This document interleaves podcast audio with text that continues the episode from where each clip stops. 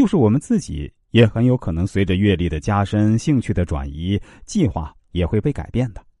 一成不变的发展计划有时形同虚设，所以我们要根据个人需要和现实变化，对职业发展目标与计划不断调整。第六，加强自律。自律是成功者必备的素质。如果想取得职场上的成功，就要不断提高自己的自律能力，尤其是严格遵守自己制定的职业规划。如果规定自己在业余时间充电，那就一定要做到。如果你的自律性较差，可以寻求外界帮助，比如让你的父母、老师和朋友来监督你。第七，制定行动计划和措施。有了职业规划，行动就成了关键。这里所指的行动，是为实现目标的举措，主要包括工作、训练、教育、轮岗等方面的措施。例如，为达到目标，在工作方面，你要怎样提高你的工作效率？在业务素质方面，你计划学习哪些知识，掌握哪些技能，提高你的业务能力？在潜能开发方面，如何开发你的潜能等等。都要有具体的计划与明确的措施，以便定时检查。第八，分析自己的角色。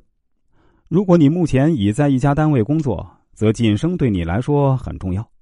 你要做的是进行角色分析，你要弄清单位对你的要求和期望是什么，你做出哪种贡献能够让人注意到你。大部分人在长期的工作中容易变得麻木。那样，即使职业规划再好，也会被搁浅。一定要时刻提醒自己啊，分析自己的角色。成功的人会不断的对照单位的投入，来对自己的价值予以评估，并保持自己贡献超过单位的要求。人生也是一场战争，是由计划、准备、实施为达到最终目标而展开的一系列作战行动。那计划是什么呢？计划就是分解目标。成功的人生一定有很好的规划，读书的时候要有学习计划，工作的时候要有工作计划，职业生涯同样需要计划。有了计划，你对未来就把握的更好；而没有计划，你将会陷入失败的沼泽地。事实证明，科学的职业规划要重于努力。